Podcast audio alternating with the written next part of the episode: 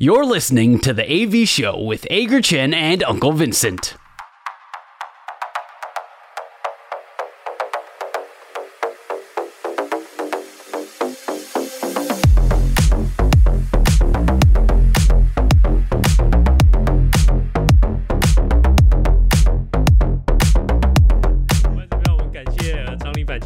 加入我们的节目。对，我今天今天我们接下来进行的是我们良好三坏满球数，是我们节目的最后一个单元。我们互相问对方问题，双方答案相同说是好球，意见不同说就是坏球。三正或是四坏单元就立刻结束。如果到了两好三坏满球数的时候，就会决定谁请谁吃饭。所以今天良好三坏满球数谁先输呢？剪刀石头布。哎、欸，我赢。好，那我先出好了。OK。首先，我想来问一下，是关于投手时钟的这件事情。这当然是我本周的爽啦。但其实原本呢是有提出两种的方案，最终的定案呢是垒上没人的时候二十秒，垒上有人二十五秒的规定。那原本提出的是垒上没人十八秒，垒上有人二十三秒这样子的一个投球时间限制。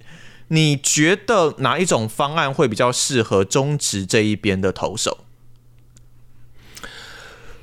呃，你说十八秒还是二十三秒，是不是？对，十八跟二十三，还有二十跟二五。你觉得今年赛季要实施的话，哪一种方案你比较偏好？我会觉得啦，以中职啊，突然要引进这个，而且哇，但去年其实已经执行过了。我们两个一贯的立场是，不管你要选择哪一个方案，哪一个数字哦，最重点的是要严格的执行。对对对对对对对，我们都假设严格执行的前提之下。我会觉得严格执行的，因为过去中职其实都没有在严格执行，所以如果真的要严格执行的话，那就让我们先从二十到二十五来开始，给中职的这些投手们一个好的适应时间，然后循序渐进的这样子的一个模式，那这是一个好球，因为我也是以这样子的一个想法，虽然说我理想中会觉得说十八二十三是。是很棒的一个时机点，那让这个比赛节奏是可以稍微的再加速一下。可是因为去年虽然说有落实。二十秒的这一个垒上没人的一个限制，那你要说落实可能也没有办法到百分之百了。但是垒上有人的时候毕竟是没有计时的，所以他现在如果真的要垒上有人开始抓，而且是不再警告的一个状态哦，文字是这样写啦，不再警告的一个状态，那也许从二十跟二十五开始会来的比较好一点点。诶，不过我记得他那个起算的时间点应该是投手接到球开始，对不对？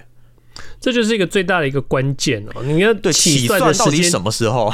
对，到底是投手接到球就开始算呢，还是投手接到球站上了投手投手板之后才开始算呢？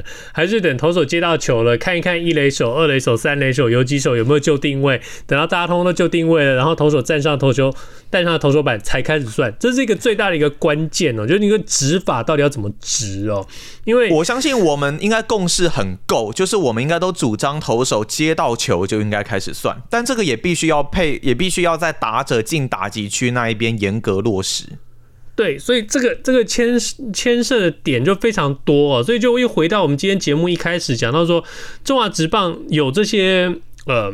进步有这些改进的这些心思都非常好，但是不是你一句话丢出来，一个决定丢出来之后，你就没有任何的这个后续或任何的这个呃执行的这些这些这些步骤跟跟规则，而且甚至说没有没有这个后续去呃怎么样去追究到底有没有确实执行的这个问题哦，嗯，就像就像有点有点有点像什么，你知道吗？有点像现在现在过新年有没有？大家十二月三十一号的晚上，一月一号的白天都说自己新年新希望，我从现在。开始，今年我每天都要吃蔬菜，或者是我每天都要跑步，或者是我每天都要干嘛，或者我每个礼拜要去学一堂学一堂乐器课什么什么的。然后过了三天，过了过了三个礼拜之后，你发现自己一堂课都没有去上，或者是一口菜都没有吃哦，那个哦，就就一点都意义都没有。我觉得一月的第一个星期都是这样子，就是。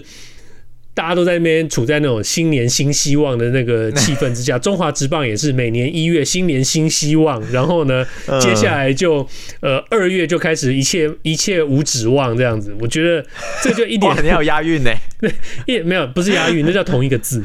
但是我就觉得说，对，没有就就没有意义了嘛，对不对？你你既然你要继续展现这个史上最强会长的这个魄力哦，那就拜托拜托，好好执行这个规定，不管你要十八二十三还是二。十二十五，那个把起始计时的这个时间好好的算好，然后裁判确实的去执行哦，不要今天觉得说好啦好啦，差不多了，我放一下水没有关系啊，就不要逼他了，不要催他。我觉得这个、嗯、这个这个门一开哦，那个这个规则就通通都不用执行了。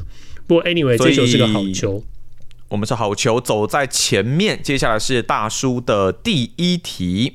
OK，我们回到我们今天所讨论的这个洪一中跟他对对这个美日棒球训练方式，还有对选手伤痛这种种种种叹为观止的这个看法。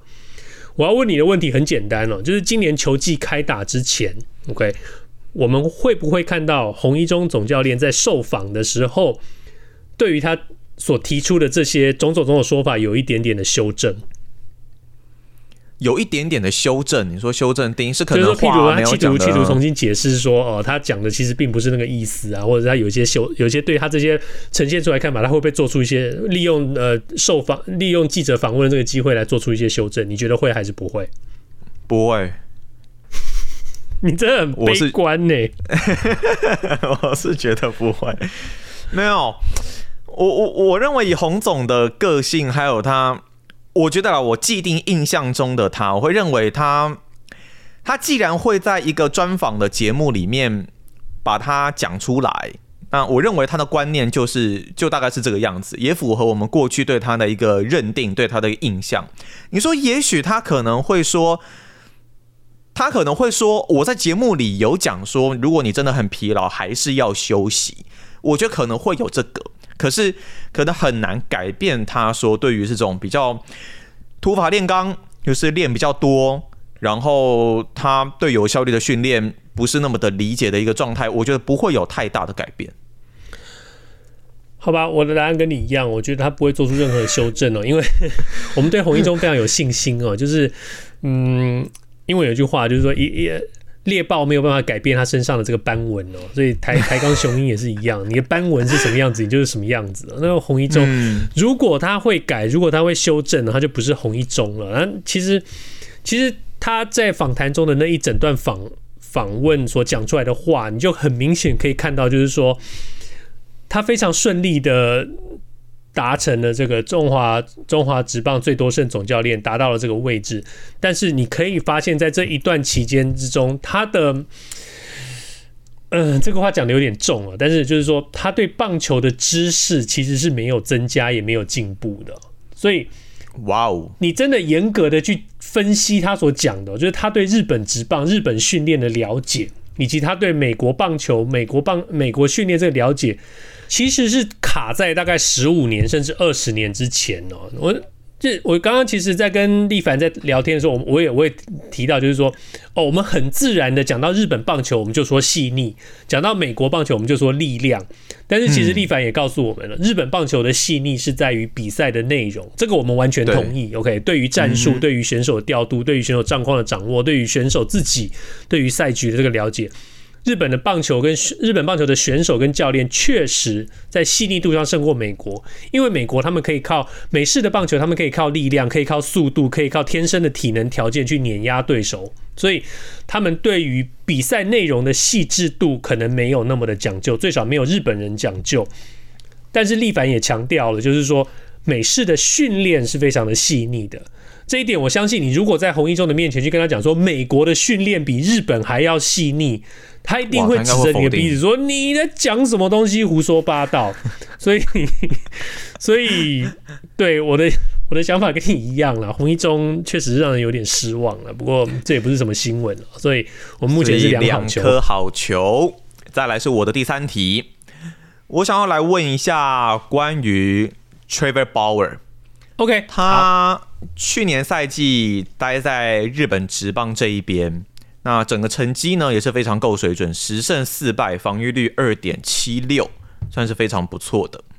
如果你今天有能力，对方也有意愿，你会在中职招募他吗？当然，他过去有一些的家暴的一个状况，所以大联盟一直没有办法回去。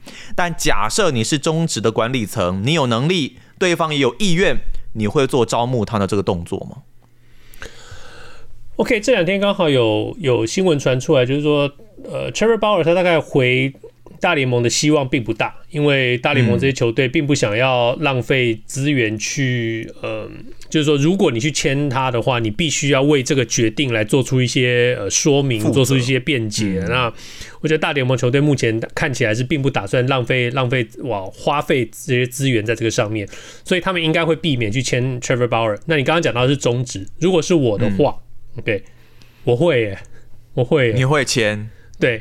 OK，我觉得这就是一个，这就是一个话题，就是说，嗯、你今天严格的来讲，他虽然有了一些呃，有了一些这个争议的这个行为，但是实际上他并不是一个被判了刑，或者是确确确实确实做过做过什么什么天理不容的这个事情的的的一个人。OK，也许在观感上你必须要做出做出一些解释，但是讲真的。以他能够为中华职棒、为中华职棒球队所带来的实际上、实质上的利益，不管是战机，甚至是商品，甚至是行销，更呃，甚至是这个民生上的这些呃这些利益，我我觉得，我甚至觉得会超过超过 Dwight Howard，OK，哦，OK，超过 Dwight Howard，超过，我觉得真的要挑战挑战当年义大签下 Manny，我觉得也是有可能的，OK，呃，毕竟他 Trevor Bauer，你现在。你你还是可以 argue 说他处在他职业生涯的这个巅峰期，当然不是在美美国职棒的巅峰了，因为他没办法回到美国职棒。但是最少，就像你说的，去年他在日本职棒的表现并不差。你你你如果单纯只靠呃能力上来说的话，讲真的，他要来碾压或者屠杀中职，你应该不会觉得太意外。我觉得。他现在呃，如果真的有这个机会的话，他不来中职，可能只是会觉唯一的原因就是觉得挑战性太低而已。所以，如果我是一个中职球队，我真的会邀请他。为了避免快速的被三振，所以呢，我换个方式问好了，想要问一下，所以所以你刚刚也是好球吗？那是三振啦。没有，那我延伸，我延伸一下这个问题哈，okay, okay, 因为我我也觉得话题很足，而且他这个还没有到。就是完全是定罪的一个状态，所以我觉得这个话题话题性是有的。那我会很想要看到他在终止出赛。可是如果假设你今天推估现在终止六队的管理层，如果他们有这个能力，你觉得他们会想要 Trevor Bauer 来终止投球吗？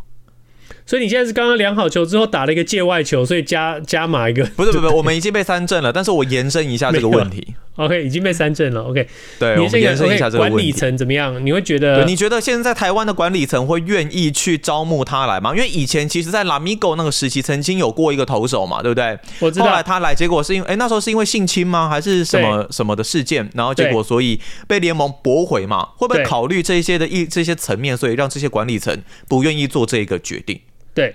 呃，那个有点差别哦。那个汉利克这个选手是汉利克，汉利克，汉利克这个差别哦，他是因为这个是因为，呃，是青少年时期所犯下的这个事情哦，所以这个这个东西在记录上是不存在的。虽然确实是有判刑确定，但是在在记录上是属于那种被。呃，怎么讲？可以是被被被在成年之后是可以被抹除的，哦，所以，呃，确实发生，确实有判决，但只是因为在判决之后又被被抹除。你可以在技术上说他这件事情不存在，但这件事情实际上是发生过。那 Trevor Bauer 这边就是说，嗯、呃，完全没有被定罪哦。你看，所以，所以这个这个这个在一定在在在是是有差别的。那我觉得啦，嗯、我觉得中华职棒不会的球队。不去邀请 Trevor Bauer，唯一的唯一的可能性就是我，或者说唯一的阻碍就是说，呃，薪资的问题啦。我我我不觉得中华职棒有任何一支球队可以负担 Trevor Bauer 他想要的这个薪资。那呃，并不是说中华职棒球队没有钱，而是说钱不，他们的他们不认为钱应该这样子花，因为 OK，讲真的，呃。这个钱可以找三个、五个更厉害的，或者说更适合适合中职的一个一个一个外籍投手，不需要对，必须要花在一个呃，讲真的，一个星期只能上场一次。然后，就算他其实你找来的洋将，每一个投手都是一星期只能上场一次。那你上场一上场一次碾压，嗯，有跟跟上场三次来碾压，哪一个哪一个的投资效益比较好？那当然是三次啊！你可以找三个很棒的大那。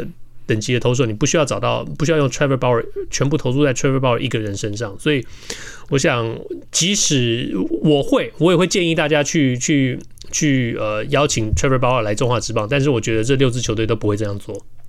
而且，我觉得这六支球队，我觉得在台湾，当然，我觉得还是会在意说各界的看法还有批评。那尤其说球队数目又来的比较少一点点，也许你找他来，你可能还要多做更多额外的说明啊，这一些东西。我是我是认为，以我现在观察台湾球队这一边的习性。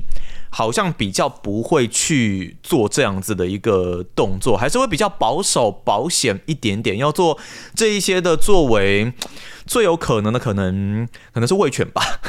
对了，但是就是说，还有就是比较大胆一些些。对，还有就是以台湾来说，你很难真的去。